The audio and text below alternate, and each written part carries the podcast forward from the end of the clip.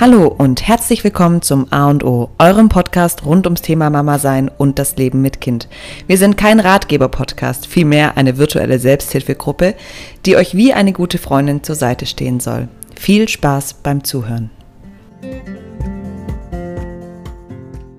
So, Hallöchen. In der heutigen Folge geht es um Olivias Geburt, also um die zweite. Und ähm, es ist ja auf jeden Fall ein sehr, sehr intimes Thema. Ähm, wir möchten aber trotzdem darüber sprechen, beziehungsweise Olivia, weil ich finde, da gibt es einfach super verschiedene ähm, Erfahrungen. Und ich glaube, für jede Mama, die es auch schon erlebt hat oder für jede werdende Mama ist es auf jeden Fall ein interessantes Thema, weil es einfach super verschieden ablaufen kann. Und ich finde, ähm, umso mehr man sich sozusagen auf eine Geburt auch irgendwie in dem Thema vorbereiten kann, dass man sich auf jegliche Ausgangssituation vorbereitet, ähm, kann man da einfach viel besser mit umgehen. Und ähm, ja, ich finde Olivias zweite Geburt ähm, sehr spannend, aber es war ähm, und eigentlich voll, also ein sehr, im Endeffekt jetzt einen schönen Geburtsbericht ja, eigentlich. Also es wird positiv. Ein, holpriges, äh, einen holprigen Anfang, ja, genau. aber ein schnelles Ende. Deshalb würde ich sagen, fangen wir einfach mal an. Vor allem habe ich selber auch relativ wenig davon mitbekommen, weil ich zu der Zeit im Urlaub war. Und so jetzt die letzten zwei Wochen, also nach der Entbindung. Ähm, da ist einfach, Anahita ist so krass busy gerade. Ja, also gerade ist ein bisschen viel bei mir los. Deshalb haben wir uns echt, wir sehen uns heute jetzt das erste Mal seit einer Woche. Also wir haben uns auch super wenig gehört jetzt. Ähm, deshalb, ist es für Sie auch was Neues. Deshalb ist für mich jetzt auch was Neues und ihr hört eigentlich unseren Kaffeeklatsch jetzt mit. wir haben ja auch gerade Bananenbrot. Kaffee und ich habe die Kleine hier noch nebenher beim Stillen. Also genau, also, also Olivia hat die hört. Kleine dabei ähm, und man könnte sie ein bisschen hören. Ja. Genau, also ich fange einfach mal an. Die, ich habe auch ein paar Fragen bekommen und eine war schon mal, in welcher Woche es losging. Also das war ähm, kurz vor der 40. Woche, also am Freitag wäre ich dann 39 plus 1, also in die 40. Woche gekommen. Und ähm, das war Donnerstagabend und das war ein super heißer Tag. Und also ich fange ein paar Tage vorher jetzt an. Mhm. Ähm, Aber da ging es ja auch eigentlich los. Eigentlich ging, da ging der, der Weg los, der holprige. Ja. Da war ich mit meiner Mutter und der Kleinen im Freibad und ähm, es war wie gesagt super, super heiß. Und dann bin ich ähm, heimgefahren wieder und war dann noch kurz bei der Alex und saß schon bei ihr und habe die ganze Zeit gesagt, boah, mir ist so heiß. Also es ist so übertrieben warm. Und die Alex so, ja, es ist schon heiß, aber es ist jetzt nicht, es ist jetzt nicht so überkrass. Aber ich habe echt gedacht, ich sterbe.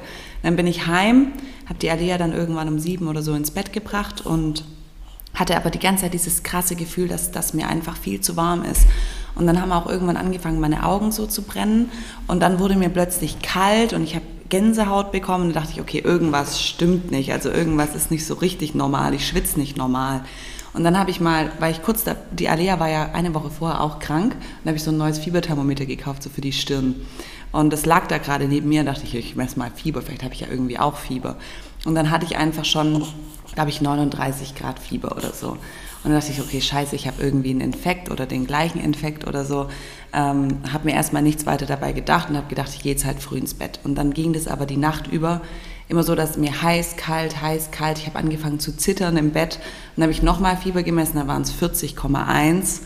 Und dann habe ich gedacht, okay, das ist zu hoch. Und dann habe ich meinen Partner geweckt und habe gesagt, so, ich habe krank Fieber. Ähm, und dann hat er gesagt, okay, geh ins Krankenhaus und wir wohnen wirklich fußläufig mhm. zwei Minuten weg vom Katharinenhospital. Also es ist echt eigentlich sehr praktisch gewesen. Und ich hatte ja auch schon meine Kliniktasche gepackt, genau zwei Tage vorher. Und da habe ich meine Tasche genommen und ähm, mein Partner hat sich dann zu der Alea gelegt. Das war ein bisschen ein Drama, weil sie ist dann aufgewacht und es war nachts um zwei. Und dann bin ich eben da runtergedackelt ins Katharinenhospital und habe mich da im Kreissaal angemeldet. Und dann haben die mich auch gleich ans CTG angeschlossen und haben auch gesehen, dass die Herztöne vom Kind nicht gut waren. Also die waren viel zu hoch. Und dann haben die mir halt ähm, haben alle möglichen Tests gemacht, Bluttest, Urintest, was weiß ich. Also die Leukozyten waren erhöht, aber man wusste jetzt irgendwie auch nicht so richtig, warum. Dann haben sie erstmal versucht, das Fieber zu senken, ging dann auch, aber ich musste auf jeden Fall über Nacht bleiben und ich schon so, oh fuck, wie organisiere ich das jetzt nachts um zwei, dass die Alea irgendwie am nächsten Tag versorgt ist und der Hund versorgt ist und so weiter. Und ähm, ja, dann lag ich da und habe dann ähm, einfach fiebersenkendes Mittel ähm, gekriegt, aber halt über die Vene. Und ähm, ja, das hat dann angeschlagen und am nächsten Tag war dann auch das Fieber weg. Und, ähm, aber nach sechs Stunden war es dann wieder da. Also es kam immer wieder. Und ich, man wusste einfach nicht, woher es kommt. Also ich habe dann Antibiotika bekommen gegen so einen leichten Harnwegsinfekt, aber das war es nicht, weil das Fieber ist nicht weggegangen. Neben mir im Krankenhaus lag auch eine Frau, die hatte das gleiche Problem seit vier Tagen. Und ähm, dann bin ich aber nachmittags nach Hause. Ich glaube, sie trinkt noch. Wir haben hier nebenher den Struggle, dass das Kind die Brust sucht. Ja, die pennt vielleicht gleich okay. geil. ähm, und dann bin ich nachmittags nach Hause gegangen, ähm, weil ich gesagt habe, ich bin, ich bin irgendwie lieber daheim, wenn das jetzt nichts, also wenn die jetzt eh nichts machen können, außer das Fieber senken, das kann ich ja auch selber. Dann war ich, ähm, genau, dann bin ich heim und ähm, habe den Bailey wieder entgegengenommen und ähm, dann war ich, um fünf war ich zu Hause und um acht war ich dann wieder mit ähm, knapp 41 Grad Fieber wieder im Krankenhaus, weil das einfach nicht wegging. Und dann haben die natürlich gesagt, okay, hier wieder ähm, über die Vene, wieder das Paracetamol reinjagen und halt jede Menge Flüssigkeit. Und die Herztöne waren wieder schlecht. Also es war ein ewiges Hin und Her. Dann lag ich da im Kreissaal auf so einer riesigen, weil die kein Zimmer mehr frei hatten. Das war auch noch die Hölle los irgendwie. Und dann haben die gesagt, okay, ich muss wieder da bleiben über Nacht. Aber sobald dieses Mittel reingelaufen ist, wusste ich, habe ich acht Stunden kein Fieber. Und ich wollte unbedingt nach Hause. Und ich wusste auch irgendwie nicht, wie ich das regeln soll mit der Alea und so weiter. Und dann habe ich halt mit denen gesprochen und habe gesagt, ja, auch Hund und alles. Ja, also, also es war einfach ein Chaos irgendwie. Und ähm, wobei die Alea war da schon bei meiner Mutter dann, die hat die dann mitgenommen. Aber irgendwie war, ich wollte einfach nicht in dem Krankenhaus schlafen. Ich habe ein Theater gemacht. Ich weiß noch, der, der, mein Mann, der hat mich da hingebracht und der hat gesagt, du bleibst jetzt da. Ich so, nein, ich bleib nicht hier. Ich hast dich doch dann selber entlassen. Ich habe mich dann auf eigen... Also so nach dem Motto, ist es doch kein Gefängnis, ich kann noch gehen, wenn ich will. genau. Ich habe dann was unterschreiben müssen, dass ich, dass ich gehen möchte und ähm, habe mit ihnen aber halt gesprochen, dass ich... Ähm, dass in meiner Familie Ärzte sind und dass ich den, die haben dann zugelassen, dass der Zugang drin bleibt. Ähm, und dann habe ich mich eben selber entlassen, war dann zu Hause und hätte im Notfall über meinen Vater dieses ähm, Medikament ähm, aus der Klinikapotheke auch holen können und er hätte es mir dann anschließen können. Und ich war dann einfach nur froh, zu Hause zu sein. Ähm, habe dann auch gut geschlafen die Nacht. Ähm, das war dann die Nacht auf den Samstag und bin dann am nächsten Morgen aufgewacht und hatte aber wieder über 39 Grad Fieber. Also es ging nicht weg und wir wussten es einfach nicht. Dann lag ich den ganzen Tag im Bett und habe ähm, die Tabletten genommen. Damit ging es dann, also ich durfte, glaube ich, acht 500er ähm, ah, Paracetamol am Tag nehmen. Ähm, und das habe ich auch wirklich gebraucht, dass das Fieber wegging. Und ähm, dann sind wir nach Nürtingen gefahren. Genau, da waren dann meine Eltern und die Alea und der Hund. Und da hat mich dann mein Mann hingebracht und ähm, dann habe ich gesagt, ich bleibe die Nacht über dort, weil da könnte man einfach schneller da wärst reagieren. du einfach dort schneller und auch ich, wahrscheinlich wegen deiner, wegen Alea. Ja, ich wollte, genau. Ich glaube, du wolltest einfach auch dort sein. Ja, also ich wollte auch irgendwie Alea jetzt gefühlt nicht so lange alleine lassen. Irgendwie war das alles so unvorbereitet und ging mir zu schnell. Außerdem ist ja immer am geilsten, bei Mama zu sein. Ja, und auch weil mein Vater halt Arzt ist mhm. und dann muss ich halt nicht jedes Mal ins Krankenhaus dackeln, weil ich wusste ja, die können nichts machen und es ging dann Ewigkeiten darum, ähm, ob man die Geburt jetzt einleitet oder nicht, weil die Herztöne halt so schlecht waren. Und dann haben die aber gesagt, okay, wenn wir die Geburt jetzt einleiten, ich habe seit drei Tagen so hoch Fieber, man ist ja auch einfach geschwächt dann dadurch, dann hat man halt vielleicht irgendwie auch nicht die, die Kraft für eine Geburt. Und ähm, andererseits ist es auch so, dass wenn der Körper merkt, dass, die, dass es irgendwie nicht mehr gut ist fürs Kind, dann leitet der die Geburt manchmal von selber ein. Und ähm, ja, dann bin ich eben zu meiner Mutter und hing dann da rum abends, dann haben wir noch zusammen gegessen und es ging dann auch, dann ging es mir auch auf einmal ein bisschen besser. Also ich habe schon gemerkt, dass ich halt noch voll platt war und ich hatte Gliederschmerzen am ganzen Körper von diesem Schüttelfrost, dass ich die, also ich hatte so Krämpfe in den Innenschenkeln und so, es war abartig. Und dann habe ich gedacht, okay, ich gehe jetzt einfach wieder früh ins Bett.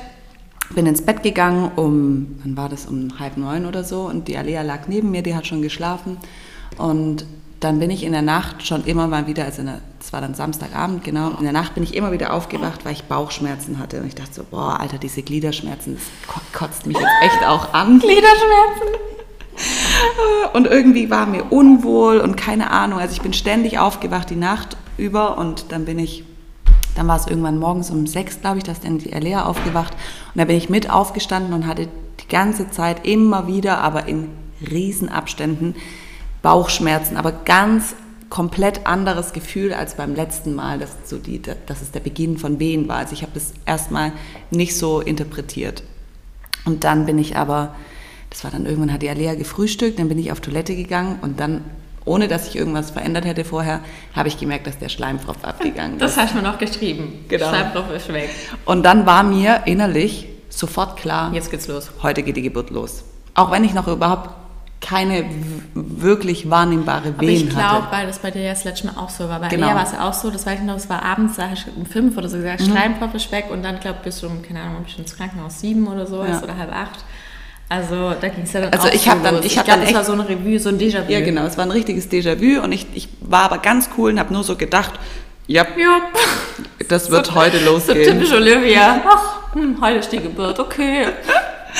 Habe ich denn schon alles in der Klinik? Hattest du überhaupt eine Klinik? Ich habe die Kliniktasche mitgenommen. Und hat, also, war da überhaupt was Sinnvolles drin? Oder? Koro-Riegel. Ich wollte gerade sagen, weil, also, Ich habe sogar noch zu meiner Mutter noch eine andere Tasche mitgenommen, weil ich dachte, wenn es mir wieder besser geht und es ist so schönes Wetter nächste Woche, so sollte ja so übertrieben. Ich hatte ein Bikini eingepackt. ich hatte ein Bikini und Sommerkleider dabei und ähm, habe, also ich habe wirklich nicht damit gerechnet, dass die Geburt jetzt dann losgeht. Aber das war wirklich, das Fieber war weg und die Wehen waren da. Ich wollte gerade So. sagen, ist doch, ich finde aber jetzt, ich frage mich immer, also weiß man jetzt denn im Nachhinein, was das Fieber ausgelöst hat? Ob das irgendeine Infektion war oder. Da steht im, in der Diagnose steht Fieber ohne ein, das ist ein englisches Wort, Fieber ohne einen Mhm. Ja, ersichtlichen aber, Grund. und, und aber hast du mal also gegoogelt, ob es da irgendein. Das gibt's ab und zu mal. Das, Also das dass Fieber sozusagen die Einleitung ist für. Ach so, nee, das habe ich nicht. Das, Weil oftmals ist es auch so, keine Ahnung, du kriegst ja auch Fieber, wenn zum Beispiel die, oder die Kinder Zähne kriegen oder man kriegt Fieber, wenn irgendwas also die kommt. Stoffwechselprozesse funktionieren ja schneller, wenn das Fieber da ist. Fieber ist ja keine Krankheit, sondern eigentlich nur ein Ich Symptom. wollte gerade sagen, genau, dass halt Genau. vielleicht irgendwas auf irgendwas vorbereitet wird.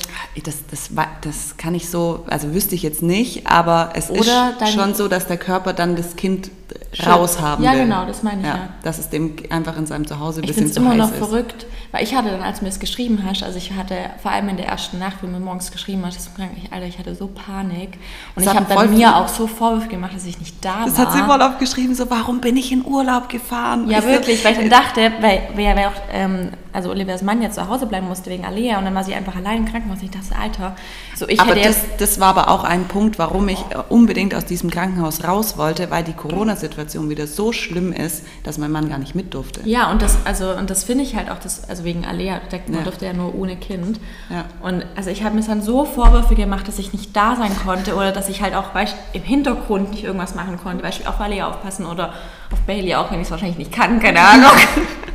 Wollte irgendwas machen. Also, Aber man hätte einfach auch gar nichts machen können. Also er hätte auch nur, also ich bin ja dann nochmal nachts hingegangen ins Ja. Krankenhaus, er durfte nicht mit den Kreissaal. Nur wenn die Geburt wirklich losgeht. Also das heißt, wenn du in die Endphase, an die Austreibungsphase Krass, aber das kommst. war ja dann da, wo du jetzt entbunden hast, anders, oder? Ja, deshalb Das wollte ich auch unbedingt ich in ein anderes sagen, weil das habe ich auch bei ganz vielen, ähm, bei dieser Christine Käber, die hat jetzt auch entbunden, Ja. bei der habe ich das auch gelesen, die hat auch mal das Krankenhaus gewechselt, weil in dem Krankenhaus, wo die war, da durfte auch der Mann erst dann Genau. rein, wenn es wirklich zur Austreibungsphase Alter, geht. Und ich mir, Alter, wie sollen wir Wehen davor aushalten? Nee. sollen, also ganz ehrlich, wenn ich mich zurückerinnere, never würde ich das schaffen ohne Jörg. Also ich habe wirklich in der, in der einen Nacht, wo die gesagt haben, ich muss da, aber ich habe so einen Tobsuchtsanfall gekriegt. Glaub ich habe gesagt, ich will nicht in diesem Krankenhaus sein. Ich habe mich da einfach nicht wohlgefühlt. Ich weiß gar nicht warum, weil eigentlich waren die Leute super nett, aber ich wollte partout in das andere Krankenhaus. Also ich, das war irgendwie so in meinem Kopf drin, dass ich halt nach Nürtingen will, wieder, weil das halt beim letzten Mal so gut geklappt hat und deshalb habe ich da gedacht, nee, also Katharinenhospital wird's nicht. Genau, dann war ja eben Sonntagmorgen, halb neun, Schleimfropf abgegangen und ich habe mir gedacht, alles klar, also die Geburt geht heute auf jeden Fall los und habe dann eigentlich nur noch gewartet, wann fangen die Wehen richtig an. Und habe dann mich eigentlich erst angefangen, darauf zu konzentrieren, ob ich vielleicht welche merke. Und habe dann auch was gemerkt, nachdem ich dann ein bisschen zur Ruhe gekommen bin und mich halt darauf konzentriert habe. Und dann habe ich angefangen, die zu tracken. Aber die waren irgendwie in so, keine Ahnung, nichts Regelmäßiges, vielleicht mal drei Minuten, aber auch mal 15 Minuten. Und dann habe ich Das hast du mir auch noch geschickt, ein Screenshot Ja, von deinem genau. Webentracker. Das war auch so ein kleines Déjà-vu für mich. Ja, genau, weil das hast der, du mir geschickt. Ja, das hatte ich damals in der Nacht, wo ich dann gedacht habe, okay, kann es losgehen, habe ich Mhm. es auch Olivia geschickt. Ähm, weil ich auch nicht wusste, was jetzt losgeht. Und ich, danach habe ich dann auch nichts mehr gehört. Und ich weiß noch, das war, das hast du mir, wann hast du mir so geschickt? Irgendwann um 11 Uhr Ja, rum. um 11. Und dann ähm, habe ich den ganzen Tag nichts mehr von ihr gehört. Und dann so um 17 Uhr, da, äh, wo war ich denn noch um 17 Ich weiß es nicht. Zwischen war ich irgendwo mit Jörg. Und ich so, hm, also irgendwie, irgendwie ich, keine Ahnung. Warum habe ich denn nichts mehr ja, ich gehört? habe es nicht gehört. Und sie war zuletzt 13.30 Uhr online. Und irgendwie... ich war um 13.30 Uhr noch online. Ja, 13.36 Uhr war zuletzt online, weiß ich noch ganz genau, weil ich mir dann gedacht, hä, das kann doch nicht sein. Äh, also irgendwie fand ich ich weiß nicht warum, es war irgendwie ein komisches, unterbewusstes Gefühl. Ich muss gerade einfach nur lachen, dass ich um 13.30 Uhr noch Ja. online war. 13.36 sogar. wann ist der, wann, wann, Ja, erzähle ich gleich. Und ähm, genau, dann habe ich eben auch meinem Mann dann geschrieben, hey, äh, also heute geht die Geburt los. Er so, hast du wen? Ich so, ja, so ein bisschen, aber komm einfach mal. Ähm, du kannst auch noch so eine halbe Stunde, es war so um neun oder so, komm so auf elf, habe ich gesagt, glaube ich. Und dann habe ich, äh, bin ich so rumgelaufen, dann war ich duschen. Genau, dann habe ich noch geduscht und dann war, also mein, mein Vater war auch da, es war ja Sonntag, meine Mutter war da, es war super schönes Wetter, die Alea hat da rumgespielt, dann kam irgendwann ähm, mein Mann und das, also wirklich, man hätte es ja nicht besser timen können, als Sonntagmittag zu gebären, ja. wirklich, wir haben immer gesagt, also, Wie geil wäre das, wenn morgens die wenn es Wehen morgens die? Lungen, Wehen und man tagsüber, dann hat man gut geschlafen. Warum gehen Wehen immer abends los? Das haben wir uns doch drüber aufgeregt. Überleg mal jetzt. Also, Ja, das wäre eigentlich perfekt gewesen. Nur war es der einzige Sonntag in 365 Tagen im Jahr, wo mein Mann eine Probe hatte vom Arbeiten. ach so, scheiße. Das war der einzige Tag an einem Wochenende, wo er auch arbeiten musste. Und dann saß er eben bei uns auf der Terrasse draußen und hat da von dort aus gearbeitet und ich bin da halt so drumherum geschlichen und hab, hatte halt irgendwie Wehen. Dann habe ich irgendwann im Krankenhaus angerufen und habe ich gesagt, ich weiß jetzt irgendwie auch nicht. Also mein Schleimfropf ist abgegangen. Das letzte Mal war nach Schleimfropfabgang das Kind in zehn Stunden, zehn Stunden später da. Nee, acht. Oder? Nee, sechs. Bei mir waren es acht. Nee, beim, ich Ah, beim fünf- Ja, ja. genau. Also zehn Stunden hat es ungefähr Ja. gedauert. Und ähm, das Komische war, ich hatte immer wieder Wehen, die wirklich schon im drei oder zwei Minuten Abstand waren und dann aber immer mal wieder eine Pause. Und das hat sich aber dann so eingeschlichen und dann habe ich mich wieder erinnert, dass das beim letzten Mal dann auch so war, dass ich immer eine Wehe ähm, stärker hatte, dann eine schnelle direkt dahinter, die ein bisschen schwächer war und dann eine längere Pause. Und das habe ich gar nicht mehr gewusst, dass Ja. das beim ersten Mal auch so war. Dass die immer so zwei hintereinander und dann eine längere Pause. Und ich bin dann aber letztendlich nur irgendwann in die Klinik losgefahren, weil ich meine Ruhe haben wollte. weil wir waren halt da draußen, mein Vater hat irgendwie im Garten Rasen gemäht oder Konnte halt dich nicht so richtig Nee, ich, genau, und die Alea hat irgendwie um mich rum mit irgendwelchen Wasserspielsachen rumgeplanscht und ähm, der Baby ist die ganze Zeit um mich rumgeschlichen und ähm, mein Mann hat die ganze Zeit irgendwie noch telefoniert und was weiß ich. Und dann dachte ich so, komm, wir fahren jetzt da hoch, die, ich kenne ja die Klinik gut, ich kenne auch die Umgebung da, die ist voll schön, da gibt's noch so ein, da kann man ein bisschen spazieren gehen. Komm, wir fahren jetzt da hoch. Das war halb eins. Und dann sind wir um halb eins sind wir losgefahren. Da habe ich noch ein Foto gemacht, dass ich die Uhrzeit habe, wann wir da hinfahren. Haben dann dort geparkt, sind in die Klinik reingelaufen und standen dann da kurz vorne an der Anmeldung, weil ich jetzt irgendwie nicht musste, müssen wir jetzt Corona-Test machen, wie, wie schaut's hier aus, können wir einfach hoch. Und dann hat der Mann hinter der, hinter der Info-Dings da, ja, genau, ja. hat mich nur angeguckt und hat gefragt, Kreissaal? Ich, ja. Und dann habe ich gesagt, ja, wir können einfach hochgehen. Und dann, da ist so eine Treppe. Das ist eine schöne offene Treppe, die kann man hochlaufen. Und ähm, mein Mann meinte dann so, soll man mit dem Aufzug fahren? Ich so, nee, warum denn? Und dann musste ich mitten auf der Treppe plötzlich stehen bleiben, weil ich plötzlich eine Wehe gekriegt habe, wo ich dachte, okay, gut, dass wir hier sind. die war dann irgendwie doch schon stärker. Und dann haben wir geklingelt am, am Kreissaal und hab, ich habe dann gesagt, ja, ich habe vorher angerufen, ich ähm, äh, wollte nur sagen, dass wir jetzt kommen oder dass wir jetzt da sind. jetzt da sind. Ich bin jetzt hier. Und dann meinte die Hebamme, die mich da entgegen, entgegengenommen hat, kommen Sie aus Esslingen? Ich so, nee, ich komme von hier. Dann meinte sie, ja, irgendwie die, der Kreissaal in Esslingen, das ist die, ist eine Partnerklinik, keine Ahnung, oder die nächstgelegene, nächstgelegene Klinik, die haben irgendwie ein Problem mit Stromausfall oder ich weiß es nicht. Auf jeden Fall wurden alle Frauen, die gebären, nach Nürtingen überwiesen und die Cool. waren rammelvoll. Die hatten keinen Kreissaal frei, die hatten, die waren zu zweit, es waren zwei Hebammen Alter. und die waren rammelvoll. Und sie hat zu mir gesagt, sie weiß gar nicht, ob sie uns überhaupt noch aufnehmen kann. Ja. jetzt steht auf meiner versicherten Karte Gott sei Dank noch Olivia Bob. Und dieser Name hat in dem Krankenhaus einen Namen. Ja. und dann hat sie gesagt, okay, ähm, also wir machen das jetzt so, ich bringe sie jetzt in so ein Zimmer, das war so ein Aufnahmeraum, ganz kleiner Raum, da stand nur ein CTG drin, ein Waschbecken, ein Klo und so eine Britsche, so, eine, mhm. so ein Ding, wo man sich halt draufsetzen kann. Sonst nichts. Und da meinte sie, ähm, ich bringe sie da rein und ich gucke, dass ich so schnell wie möglich irgendwie einen Kreissaal fertig kriege. Mhm wie auch immer sie das beschleunigen will, kannst du ja nicht. Wenn die Frauen mhm. halt länger brauchen, dann brauchen sie halt länger. In dem, in dem, in dem Kreislauf war, war eine Stimmung, das war halt einfach, es war laut, du hast überall irgendwo was schreien hören.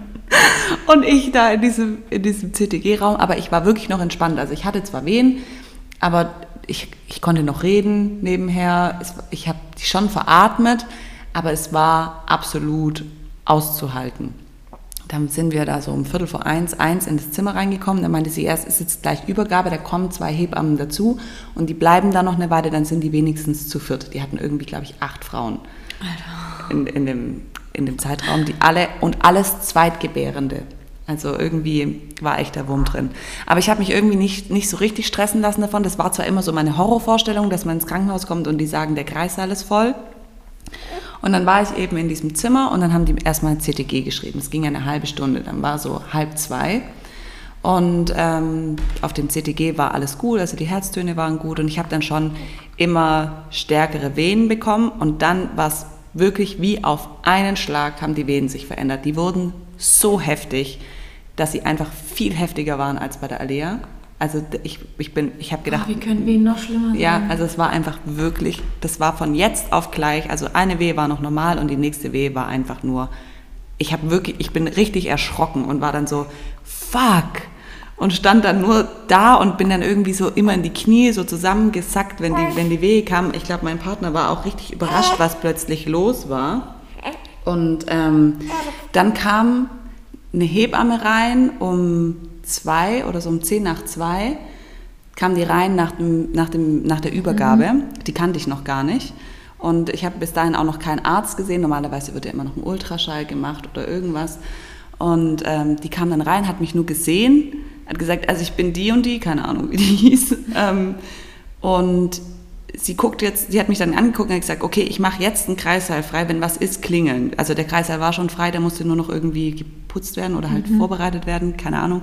Ja, aber und aber, aber du, also bis zum Zeitpunkt hast du auch gar keine Schmerzmittel oder sowas bekommen? Nichts, ich habe noch nicht mal einen Arzt gesehen. Ich hab, also ich hatte ja aber auch zu dem Zeitpunkt dann vielleicht 45 Minuten diese richtig, richtig heftigen Wehen, wo ich echt gedacht habe. Okay, also sorry, 45 Minuten. Und das war jede Minute eine Alter. Wehe, jede Minute eine Wehe. Das war einfach nur, ich, ich, und sie hat mich ja dann auch gesehen und hat sofort die Situation erkannt, okay, hier ist Game Over, die muss in einen anderen Raum. Ich war ja immer noch in diesem scheiß Aufnahmezimmer, da war ja nicht mal ein Bett. Also ich hätte mich da vielleicht so an die Wand auf so eine ganz mhm. schmale Britsche, die noch nicht mal höhenverstellbar, da hätte gar niemand daneben stehen können, weil da war direkt eine Wand.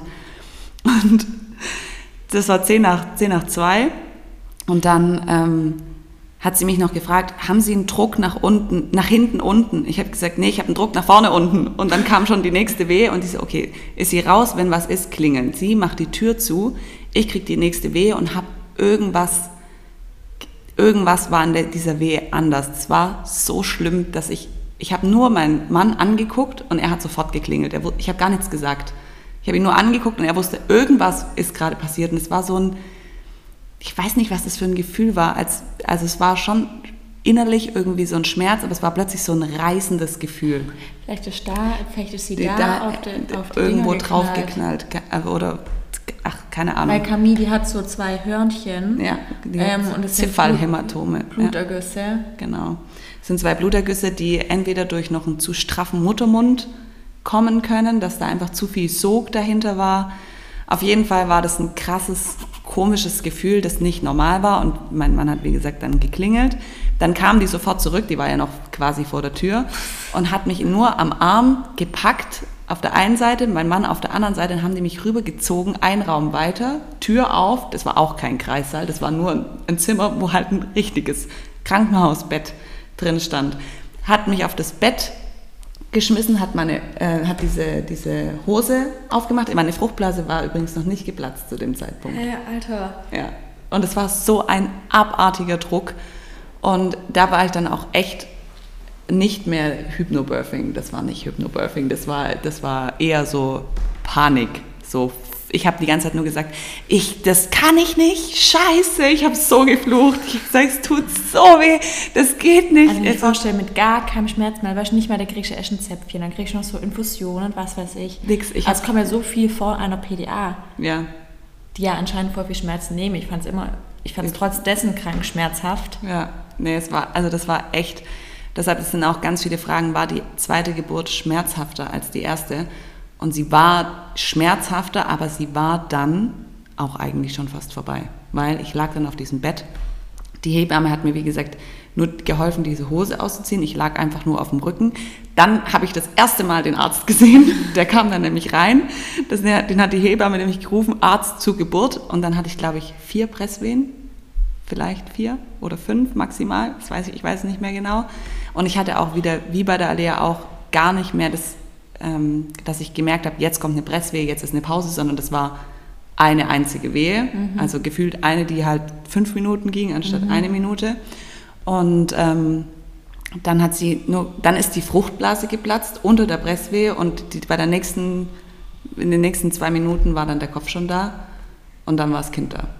Das ging einfach. Und hat sie so. geschrien bei der Geburt? Sie? Ja, ja Vollgas. Und dann wurde sie die auch wieder Sie wurde mir sofort auf die, auf die Brust gelegt. Sie hatte auch, also die hatte auch einen Abgarwert von 10, 10, 10. Also die war einfach, also die hat sofort gebrüllt und wurde mir dann auf die, auf die Brust gelegt. Mhm. Ähm, und dann hat, haben aber meine Venen wieder nicht aufgehört. Das war wie bei der Alea auch. Deshalb dieser Moment, dieses, was man sich so magisch vorstellt, dieses das Kind kommt raus und wird dir auf die Brust gelegt und alle Schmerzen sind mhm. vergessen und du guckst dieses Wesen an und bist schockverliebt. Ich dachte mir einfach nur so, macht, dass diese scheiß Wehen aufhören. Alter, ich habe solche Schmerzen. Ich habe immer noch, ich musste jede Weh, die danach kam, veratmen und dann haben sie mir da waren die dann ein bisschen irritiert, warum das nicht aufhört. Dann haben, sie, dann haben die gleich gesagt, okay, wir gucken, dass die Plazenta gleich hinterherkommt. Mhm der hat die mir dann irgendwie so ein bisschen auf den Bauch rumgedrückt. Mhm. Die, hat, die kam dann auch sofort, also innerhalb von einer Minute oder so, mhm. war dann die Plazenta da. Und dann hat es aber immer noch nicht aufgehört und dann ist der Arzt gleich rausgegangen und hat Schmerz, dann Schmerzmittel mhm. geholt, weil ich hatte ja noch den Zugang aus, aus dem Krankenhaus. Oh, perfekt, ja. ja. direkt dann hat, hat mir direkt äh, Paracetamol, IV reingejagt und dann wurde es nach zwei Stunden auch besser, aber ich hatte noch zwei Stunden lang Wehen danach. Und ich dachte mir einfach nur so, Why? lieber Körper, Hör Willst du mich damit. bitte verarschen? Hör auf. Also die Geburt, wie gesagt, um 10 nach 2 ist die Hebamme noch einmal aus dem Raum rausgelaufen, um einen Kreissaal freizumachen. Und um 14.29 Uhr ist die Kleine geboren. Also im Grunde genommen hatte ich vielleicht eine Stunde und 15 Minuten Wehen des Zorns, wirklich aus der Hölle also ich kann es einfach das schon nicht. fast lang genug, also tut mir leid. Ja, also ich hatte ja bei der Alea, hat, hat es ja sechs Stunden gedauert mit schmerzhaften Wehen. Aber das war irgendwie so ein Prozess, wo, man, wo der Körper irgendwie mitgekommen ist oder so der Kopf mitgekommen ist, wo du dann sagen konntest, okay, ich habe jetzt eine Wehe, so ich atme das irgendwie weg oder keine Ahnung oder, oder lass mich da drauf ein. Und bei ihr war das einfach so übermannend von, von mhm. diesen dass ich irgendwie darauf nicht so richtig klargekommen bin. Also deshalb fand ich die zweite Geburt viel intensiver als die erste, aber halt deshalb einfach, weil es halt nur, und das ist, also man spricht bei zwei Stunden von einer Sturzgeburt. Und meine Wehen ging vielleicht eine Stunde so heftig, eine Stunde 15 Minuten. Also das war einfach brutal schnell. Und ähm, das ist auch gar nicht so gut fürs so Kind, gesund, ja. ja, wenn das so krass schnell geht. Und ich dachte auch, ich habe bestimmt Geburtsverletzungen des Grauens, weil sie war auch gar nicht so ganz so leicht, wie alle mhm. immer dachten. Und sie hatte bei der Geburt 3,2 ähm, und einen Kopfumfang, glaube ich, von 33 Zentimetern. Also die Alia hatte ja nur 31. Und war 49 Zentimeter groß. Ja, und 2,7, also. Ja, 2,6 sogar nur. Und sie hatte ähm, 53 Zentimeter. Ja. Also es war jetzt kein... Äh, kein Riesen, aber jetzt auch kein kleines Baby. Genau. Ich glaube Durchschnitt. Durchschnitt, also so ein richtiges Durchschnittskind. Ja. Und... Ähm, dann hat auch der, der Arzt sich dann halt alles angeschaut und hat gesagt, also es ist irgendwie eine Schürfwunde oder so, aber das wird sich jetzt nicht lohnen, das zu nähen. Also da wäre mhm. die. Und ich dachte mir nur so, eigentlich schade, weil dann würde es jetzt betäuben. ich so, okay, können wir es nicht nähen, aber können wir es betäuben? aber ich hatte auch nie einen Moment Schmerzen. Und also danach dann untenrum nichts. Boah, wenn ich jetzt noch einmal. Ich, ich weiß noch. Sechs Wochen. Du hast sechs Wochen Ibuprofen jeden ja, Tag. Ja, jeden Tag, so dass ich schon dachte, ich werde abhängig davon. Ja, ich hatte nie nie, nie, nie Schmerzen danach. Alter, ich konnte nicht mal spazieren gehen, ich konnte gar nichts machen. Ich habe wirklich danach, und da dachte ich auch wieder, wie krank ist einfach der Körper. Ich bin... Vor allem dein Körper. Ich habe zu Olivia nur gesagt, Alter, Olivia, du bist eine Geburtsmaschine. wirklich, Olivia, weißt du, also das ist nicht böse gemeint, so als Leihmutter. Perfekt. Boah, aber eben schwanger. Nur die Schwangerschaft wird halt Ich glaube, wir sollten es so abwechseln. Ich mache die Schwangerschaft, Schwangerschaft ich mache die. Geburt und die Zeit danach. Wirklich, also ich kann deshalb nur sagen, jede Geburt ist so krass anders einfach. Man kann da wirklich nicht sagen, du vor allem, man kann auch nicht sagen, wenn du dich dann gut drauf vorbereitest mit, keine Ahnung, Dammmassage, was weiß ich, dann wird die Geburt auch gut. Wenn wir das jetzt Olivia anschauen, die hat gar hab, nichts gemacht. Ich habe ein, genau, das ist auch viele Fragen, was habe ich anders gemacht bei der Geburt? Ich habe gar nichts gemacht. Also, also wirklich also nicht. Gar nichts. Das habe ich auch zur Olivia jetzt zum Beispiel gesagt gehabt. Das ganz Verrückte ist, dass ich weiß noch, dass als Alea auf die Welt kam, das für mich war, wie wenn mein Kind auf die Welt gekommen wäre, weil das so nah nicht, war. Ja, es war so nah und man hat sich so krass auch mit der Schwangerschaft die ganze Zeit beschäftigt. Und Camille, die lief die ganze Zeit so nebenher. Ich habe so gar nicht so richtig mitbekommen eigentlich, dass Olivia schwanger war. Also klar, sie hat den Bauch, aber das war's. So, aber wir haben nie irgendwie das so krass thematisiert. Nee. Und es ist jetzt für mich immer noch so, ich kann noch gar nicht glauben, dass Camille wirklich die Tochter von Olivia ist. Dass da nickt und das Ja. Weil das so verrückt ist. Also, also das und wenn du jetzt, wenn ihr Olivia jetzt schon wieder sehen würdet, Alter, die hat einen Körper, als ob sie zehn Monate durchtrainiert hätte. Also ich kann ja auch, also ich kann wirklich sagen, ich habe für diese Geburt nichts getan. Also wirklich, ich könnte jetzt auch, ich weiß noch, Anahita hat immer mal wieder gesagt, hm, aber guck, dass du dich dann wenigstens dehnst oder so, mhm. weil du machst ja jetzt gar keinen Sport mehr. Seit der 20. Woche mache ich keinen Sport ja, das habe ich auch mal gesagt, nicht, dass die Geburt jetzt voll scheiße wird, weil du dich gar nicht, also klar, du hast dich bewegt durch Gassi gehen, aber ich meine ja. halt, also kein Kraftsport. Ich wollte gerade sagen, im Gegensatz zur ersten Schwangerschaft hast du ja wirklich gar nichts mehr gemacht. Ja. Und dann habe ich gesagt, nicht, dass du dann keine Ausdauer hast oder was weiß ich. Oder keine Kraft oder ja. was weiß ich. Und ähm, wenn ich, glaube ich, noch mit mehr Kraft gepresst hätte, dann hätte mein Kind, glaube ich, 30 Hörner. Ich also man braucht schon echt kurz Power für die Geburt. Ja. Und ich hatte auch wieder Muskelkater vor allen Dingen hier so in den Halsmuskeln ja. von dem Kopf nach oh. oben nehmen und so. Und das waren ja nur, das waren ja nur, waren ja nur fünf Minuten. Und ich habe einfach, ich hatte Krämpfe des du, Grauens. aber in Ekstase-Momenten, da kann man da kann, Aber halt echt, da hat man echt kurz Power, leck mich am Arsch. Ja. Ich habe auch, glaube wieder auf der Liege geschwebt. so. Ja, wirklich. Ähm, da kommen alle Kräfte zum Vorschein. Aber wie gesagt, ich habe wirklich nichts gemacht. Ich habe kein, ich habe einmal Himbeerblättertee getrunken und dachte, boah, was für ein ekliger Kack und habe es gelassen.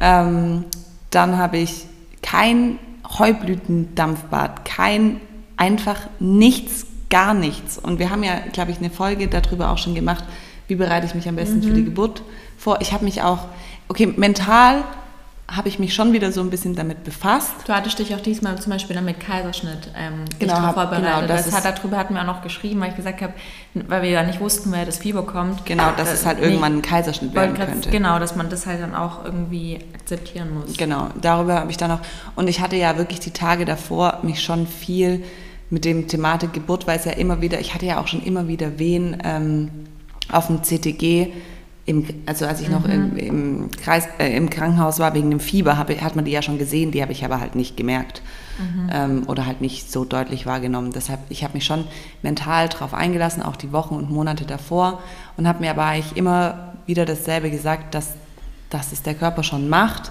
und habe da einfach irgendwie darauf vertraut, dass das läuft. Ja, aber läuft ja auch. Ja. Und, äh, aber erzähl das mal vielleicht auch, also also ihr habt das ja bestimmt auch schon bei ähm, Olivia auf Instagram gesehen, ihr Körper, und das war nur drei Tage nach Entbindung. Und ich sag's euch, also jetzt sieht sie wirklich wieder aus wie vorher. Ähm, aber es wird wahrscheinlich wirklich auch mit deiner Bauchdecke zusammenhängen. Ja, also genau, der Arzt kam dann am, am ich glaube am selben Tag oder am nächsten Tag morgens kam der eben und hat ähm, den Gebärmutterstand kontrolliert und der hat die Gebärmutter fast nicht mehr tasten können, weil die einfach schon fast weg war. Und er hat dann diesen Rektusdiastasentest gemacht, also indem man den Kopf so anhebt und dann fühlt man so in die Mitte, wo dieser Spalt ist, in die Bauchmuskeln. Und der ist einfach intakt. also der ist nicht Also aufgegangen. normal, genau, normalerweise ist das so bei einer schwangeren Frau, dass wenn man schwanger wird, dass sich die Bauchmuskeln nach links und rechts teilen. Deshalb soll man ja auch keine geraden Bauchmuskeln Mhm. trainieren, weil es sonst halt auch dann krass reicht, sondern eher nur die seitlichen Bauchmuskeln. Ähm, und wahrscheinlich ist auch das der Grund, dass das bei Olivia halt einfach nicht richtig auseinandergeht, auch nicht nur nee, Schwangerschaft. ich habe ja auch immer so einen kleinen Bauch. Genau, weil sie hat immer einen mega kleinen Bauch und dir geht es ja wirklich dann am Ende einfach nicht mehr so Nee, gut. Ich kriege halt fast keine Luft, es drückt überall. Mich weil halt das Kind wahrscheinlich alles wegdrückt und einfach nach hinten Seite, keine Ahnung, wohin die Lunge wächst. wegschiebt, den Magen wegschiebt. Ich konnte ja fast nichts mehr essen. Mhm. Ich habe ständig Kreislaufprobleme gekriegt durch dieses Vena-Cava-Syndrom, weil das Kind dann auf die untere Hohlvene drückt. Also es drückt halt überall hin, aber mein Bauch bleibt halt einfach Ja, standhaft. aber, also eine Schwangerschaft ist echt scheiße, aber im Nachhinein, ist echt geil. wollte gerade sagen, weil halt die Bauchdecke, wenn die halt nicht in der Mitte auseinandergerissen würde oder nicht auseinandergeht, Ja. die nimmt, die drückt halt direkt wieder alles rein, wie wenn ihr ein Korsett tragen würdet. Genau, Also, und, ich, und ich hatte aber auch drei Tage lang wirklich Nachwehen vom anderen Stern, wirklich, die waren direkt aus der Hölle kamen diese Nachwehen. Ich weiß nicht, beim, man sagt, beim zweiten Kind sind die Nachwehen ein bisschen schlimmer. Und ich habe wirklich alle zwei Stunden Paracetamol weitergefuttert. Also ich habe eigentlich eine Woche lang Paracetamol gegessen, wie Gummibärchen, weil das so schlimm war. Jedes Mal, wenn ich sie angelegt habe, gingen die Wehen wieder los. Und ich war immer wieder in diesen Geburtsprozess so zurückversetzt, so, so, weil so haben die angefangen, so die Wehen. Und ich dachte mir so, was für eine Scheiße, echt. Also die habe ich echt verflucht, diese Nachwehen. Und klar, dann geht der Bauch halt super schnell weg. Also die, die, die Nachwehen sind dafür da, dass die Gebärmutter sich zusammenzieht. Und wie gesagt, die waren halt nach zwei Tagen, war die Gebärmutter fast nicht mehr tastbar, weil die so klein sich zurückgebildet hatte. Aber ganz ehrlich, ich hätte, glaube ich, lieber drei Tage lang noch ein bisschen im Bauch gehabt, weil es ja auch irgendwie normal ist und ja auch irgendwie egal, wenn man es das ist hat. also die Tage danach, das Ist ja wurscht, ob man da jetzt noch einen Bauch hat grad oder sagen. nicht. Da hätte ich lieber noch zwei, drei Tage länger einen Bauch gehabt und dafür ein bisschen weniger Nachwehen. Aber man kann nicht alles haben. Genau. Ähm, fertig. Ähm, mir, hier fragt jemand, kann man den Schmerz der Geburt mit etwas vergleichen? Ich finde es schwer. Boah, nee. Also für mich waren es die schlimmsten, also oder war, ja, sind es die schlimmsten Schmerzen, die ich in meinem Leben hatte. Ja. Also ich will jetzt hier, ich will jetzt hier gar nicht so auf dieses Schmerzding. Das sind, ist- das sind das Schmerzen, die tun zwar höllisch weh, aber irgendwie üb- man überlebt. überlebt es ja. Also jede Frau überlebt es ja. Und es gibt ja wirklich auch, zum Beispiel ich hatte, ich hatte ja eine PDA bei meiner Geburt, ähm, würde ich jetzt nicht befürworten.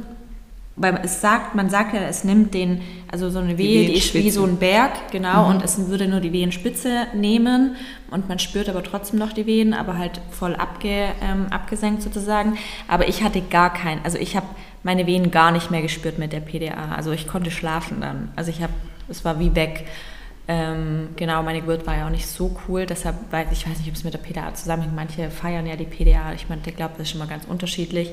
Also es gibt ja auch, wenn ihr zum Beispiel da ein bisschen Angst vor den Schmerzen habt, es gibt ja heutzutage Gott sei Dank wirklich super viele Hilfsmittel, die die Schmerzen eben dann auch einschränken können. Also ich, ich finde, mit was könnte man die vergleichen? Das ist wirklich einfach ein Gefühl, das von, also es ist ein Druck. Ein, Ich finde, es ist ein also- Krampf im Bauch. Ja, es ist ein heftiger. Es ist wie Es ist wie wenn ihr Ja, eure genau. Tage habt und äh, da krämpft es ja auch, vor allem so am die ersten zwei Tage und das halt einfach viel, viel mehr. Also es sind wirklich Krampfartige Es sind Schmerzen, wirklich aber, auch so, wie jetzt hatte ich auch jetzt letztens wieder so Magenkrämpfe. Ich weiß aber, ich habe das Gefühl, ich kriege das momentan immer, wenn ich mal einen Eisprung habe.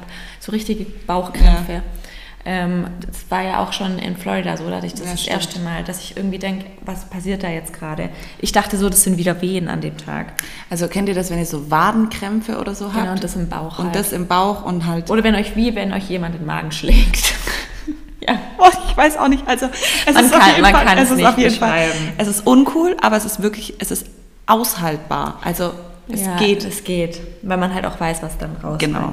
Hier noch eine Frage. Ähm, wie kann man eine Einleitung verhindern, beziehungsweise im Krankenhaus Nein sagen können? Also ich glaube, man kann im Krankenhaus nicht irgendwie sagen, nicht irgendwas verhindern. Also wenn es eine Einleitung sein muss, dann muss es das irgendwann sein. Aber wie, wie, wie ist denn dir, also wie konntest du Nein sagen? Weil zum Beispiel, das würde mir auch voll schwer sagen. Ich bin so ein typischer Ja-Sager und traue mich so voll oft nicht Nein zu sagen. dass ich dann gesagt habe, ich gehe jetzt nach Hause. Genau, dass du da so selbstbestimmt handeln Ähm, konntest. Weil ich mir einfach wieder in den Kopf gerufen habe, und das habe ich halt auch von meiner Familie, dass Ärzte handeln immer so, dass sie selber auf der sicheren Seite sind. Also die wollen natürlich nicht, dass auf ihr Verschulden irgendwas passiert. Das heißt, die gehen immer auf Nummer, auf Nummer 1000 Mal sicher. Und wenn ihr euch aber selber sicher seid, zum Beispiel weil ihr euch jetzt krank fühlt oder so, aber ihr wisst, zu Hause geht es mir besser oder ich, ich habe das Vertrauen irgendwie, dann könnt ihr da mit den Ärzten drüber sprechen und dann sagen die euch ihre ehrliche Meinung.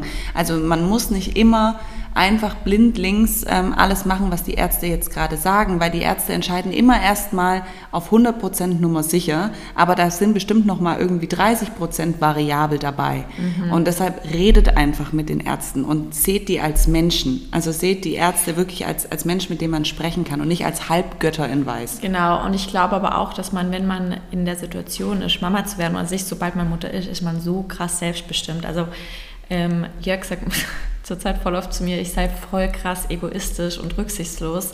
Aber ich bin es ja nicht wegen, also dass ich, dass, dass ich so, so, bin, sondern ich bin es wirklich einfach nur für Max. Und ja, ich bin krass egoistisch und rücksichtslos, aber halt einfach nur, also im Sinne für Max.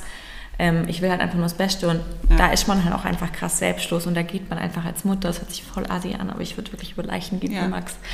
Also, ähm, und ich glaube, das kommt einfach, sobald man wirklich in der Situation dann ist. Und, und ich bin eigentlich auch wirklich so ein typischer Ja-Sager. Also, ja. ich kann auch für viele Dinge nicht einstehen, aber da fällt es mir eigentlich voll einfach. Ähm, aber hattest du eigentlich jetzt Angst vor der Geburt, weil, du, nee. weil man ja weiß, auf was, was auf einen zukommt?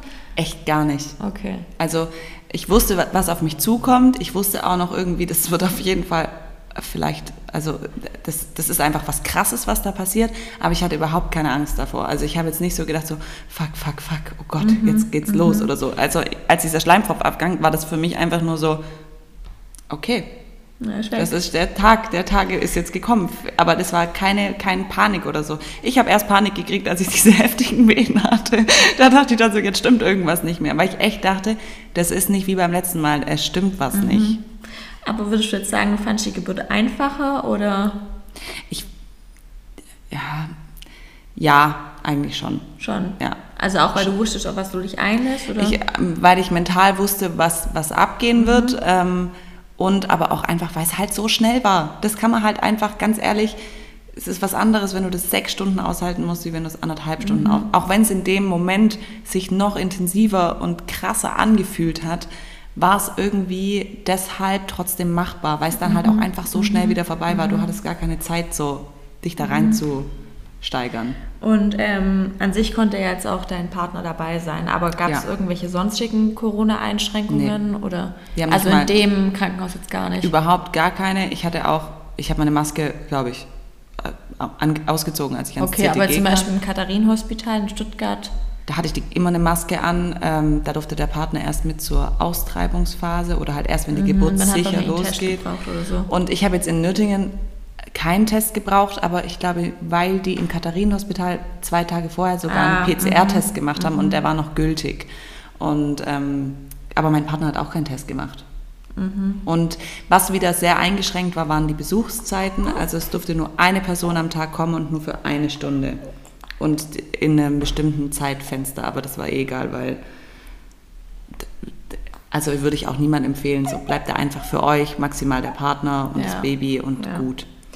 Und ähm, wie was würdest du sagen, fandest du die Geburt jetzt schöner wie Alias Geburt oder gleich oder? Ah, ich fand irgendwie die Geburt von der Alia deshalb schöner. Weil es das erste Mal war. Weil es das erste Mal war und weil es so dieses der Kreissaal war leer. Ich hatte mhm. eine Hebamme. Ich kannte die Ärztin davor. Ja. Es war alles so geregelt. Es war genauso, wie es mhm. immer in den Geburtsberichten berichtet wird. Ähm, es war gedämmtes Licht. Ich lag da auf dieser Liege. Es war auch, mhm. es war auch intensiv, aber es war irgendwie alles so smooth, so ruhig, mhm. so ohne Stress. Mhm. Und das ist einfach was anderes, wenn man schon so eine Stunde auf, dann auf so einem Kreissaalbett vor sich hin weht, wie wenn man links und rechts an einem Arm mhm. geschnappt wird und in irgendeinen Raum geschleift wird. So, das ist das ist halt, deshalb war die andere Geburt irgendwie ja, mhm. schön. Und es war ja die, das gleiche Krankenhaus mit Alea und warst du auch gleich lange dann dort, also die ja. nächsten Tage, wie lange warst du schon im Krankenhaus? Ich war genau dann drei Tage, also bis okay. Mittwoch und bin aber auch deshalb so lange geblieben, weil ich unbedingt die U2 noch mitnehmen wollte im Krankenhaus, weil ich keinen Bock hatte mit zwei Kindern äh, bei 38 Grad bei, vom Kinderarzt anzustehen, weil körperlich, ich körperlich hätte sofort nach Hause gehen können. Also ich hätte Mhm. auch ambulant entbinden können. Ich hatte auch 0,0 Probleme mit dem Stillen, aber das Mhm. können wir vielleicht noch mal extra machen. Also die ersten Tage lief einfach sehr, sehr gut. Den allerersten Tag hat die Kleine viel geweint, wirklich sehr viel geweint, aber das lag Mhm. an diesen Hämatomen am Kopf, weil die einfach wehtun. Die haben dann irgendwann aufgehört und ich weiß noch, die Hebamme hat mir versucht, im Kreissaal zu helfen, sie anzulegen. Mhm. Und ich dachte nur so, geh mal weg, ich, so geht es nicht, so, so, so kann die nicht trinken, so ich mach das mal selbst. Ja. Und dann hat es auch Ja. geklappt. Ich hatte nie eine wunde Brustwarze oder Krass. kein, ich hatte keine Schmerzen in den, in den Brust. Also es war krass. Das hat einfach krass. Also ist es eigentlich so abgelaufen, wie du es vorgestellt hast, oder hättest du jetzt irgendwie noch. Ich hätte mir schon einen Kreissaal gewünscht. Okay. das ist ja noch. Also geht ja Das kann man, das Ja, kann man sich ja, auch noch wünschen. ja. So. Ich, ich wurde, glaube ich, auch noch irgendwann ganz am Anfang gefragt, ob ich in den Kreissaal will mit Badewanne. Ich dann so, als, also Ja. jetzt im Nachhinein so dieser Gedanke, noch eine Badewanne zu haben. So, ich habe noch nicht mal meine Schuhe ausgezogen. Ja. das heißt, so die ersten drei Tage dann ähm, mit Kamin im Krankenhaus war halt der erste Tag wirklich dann Der war noch anstrengend, anstrengend ja. wegen ihr, aber wahrscheinlich war sie halt einfach sau unter Stress und Ja. dann hat aber alles dann gut geklappt. Dann, ich hatte dann auch nie wieder Fieber, also das, der Infekt Mhm. war einfach weg. Ich hatte halt diese Nachwehen, gut, die waren kacke, aber sonst war Du alles keine Brustschmerzen, Milch kam. Milch ist ganz normal. Stillen hat gekommen. geklappt. Stillen hat geklappt. Ich konnte Krass. auf Toilette gehen. Krass. Ich hatte, also was ich, ich habe so viele Multimam-Kompressen zu Hause, habe keine einzige gebraucht. Das Einzige, was Das ich verrückt ist doch, dass man das, ich weiß noch, ich habe das so viel gebraucht, ja, ihr auch. ich auch. Das Einzige, was ich brauche, sind Stilleinlagen und zwar des Grauens, weil meine Milch einfach denkt, sie müsste ein halbes Dorf ernähren. Also wirklich, ich habe viel zu viel Milch. Ich muss ständig die Milch abpumpen, weil ihr Krass. läuft sonst aus der Nase raus. Also, oder sie Krass. verschluckt sich beim Ansetzen, weil die Milch einfach von selber losläuft. Aber ja, eigentlich perfekt. Eigentlich also, gut. also klar, es ist schon nervig, aber andererseits Ja. ist Man voll muss, schön, also ich so bin toll halt, klappt. ich bin halt krass sensibel mit den, also ich passe krass auf, dass ich halt wirklich keinen Milchstau oder irgendwas Mhm. krieg, weil ähm, das, das will man einfach nicht haben, das ist Mhm. einfach Kacke. Ähm, und noch, noch eine Frage, wie kamst du auf den Namen Camille? Wir haben uns einfach dazu, in, also die Alea ist, Alea ist ja deutsch, würde ich mal sagen, Ja. der Name, oder Latein. Ähm, und mein Partner ist ja Franzose, halb Fran also in Frankreich geboren. Und ähm, ihm fällt es einfach relativ schwer, ähm, mit der Alea Französisch, Französisch zu sprechen, weil er sie halt mit einem deutschen Namen anspricht. Und er hat ja schon Kinder aus, äh, vergangen, aus einer vergangenen Ehe. Und die, die einen fr- französischen Namen haben, die sprechen perfekt Französisch, weil das irgendwie so die Barriere nicht so krass ist. Und deshalb haben wir uns halt gesagt, dass also ich hätte gerne irgendwie einen französischen Namen und deshalb ist es jetzt Camille geworden, weil es halt auch kurz ist, auch wenn er lang ich wollte geschrieben gerade wird. sagen, genau, sag mal, wie man den nämlich schreibt und dann eben jetzt Genau. Camille ausspricht. Genau, also man schreibt ihn Camille eigentlich, ähm, also wie die Blume nur mit C. Und aber es heißt einfach nur Camille. und Camilou. Genau, Camille Lou, Lou ist der Zweitname. Genau, also deshalb ein französischer Name, einfach, dass diese Barriere zum Französisch nicht so schwer fällt, weil das ist schon nicht so ganz einfach, wenn sonst nur Deutsch gesprochen wird zu Hause. Also ich habe auch noch jede Menge Fragen bekommen. Ähm, wir haben schon relativ viele einfach jetzt einfach durch den Bericht abgedeckt. Ähm, hier wäre noch eine, was würdest du jetzt einer Erstgebärenden für Tipps geben als Zweitgebärende?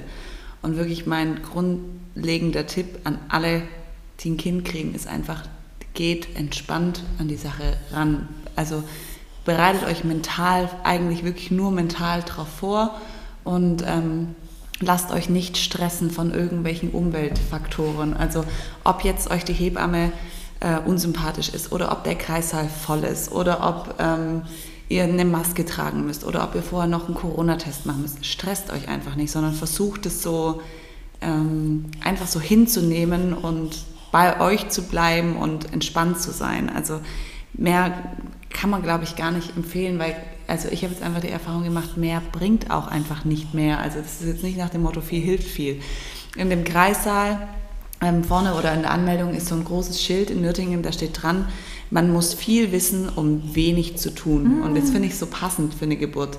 Also die Hebammen, wenn die einfach viel, wenn die gut sind, wenn die, wenn die gute Arbeit machen, dann ist es eigentlich die beste Arbeit, wenn sie nichts machen. Also wenn eine Hebamme nichts machen muss. Und bei mir steht auch in diesen Berichtern drin, eine Geburt ohne Intervention. Also es wurde nichts gemacht, kein Ultraschall, es wurde nicht mal der Muttermund getastet, es nichts, es wurde einfach gar nichts gemacht. Es wurde die Fruchtblase nicht eröffnet, es wurde nicht eingeleitet, kein einziges Medikament, einfach gar nichts. Und so ist ja eigentlich eine Geburt, wie man sie sich wünschen sollte. Also, dass der Körper und die Frau das einfach ganz alleine hinkriegt. Mhm. Und das ist auch so, man kriegt es auch alleine hin. Ich weiß nicht, hast du noch mehr Fragen oder solche? Nee, das hier? waren eigentlich die hauptsächlichen. Ich glaube, also meine Abschlussfrage war das mit Camille und ich glaube, das meiste, was Sie interessiert hatten, war eben Unterschied zur ersten Geburt. Genau, und sonst eigentlich viel über, über den Schmerz. Wirklich macht euch über den Schmerz nicht zu viele Gedanken vorher, versucht euch den nicht auszumalen oder so, sondern mhm. versucht euch das erstmal gar nicht unbedingt als Schmerz vorzustellen, sondern redet euch eher so einen Begriff an wie eine krasse Dehnung oder ein, ein starker, starkes Ziehen oder irgendwie ja, genau. so, dass es nicht so getriggert ist im, im Kopf. Und wir haben ja noch mal eine Podcast-Folge, ähm, da haben wir ja auch über Olivias erste Geburt gesprochen und auch über meine Geburt. Die könnt ihr genau. euch ja genau. auch noch mal gerne zu dem Thema anhören. Und wir werden ähm, die nächste Folge aufnehmen, dann einfach zum Thema Wochenbett, würde ich sagen. Oder genau. mal wieder das Wochenbett, das bei denen nicht so richtig existiert.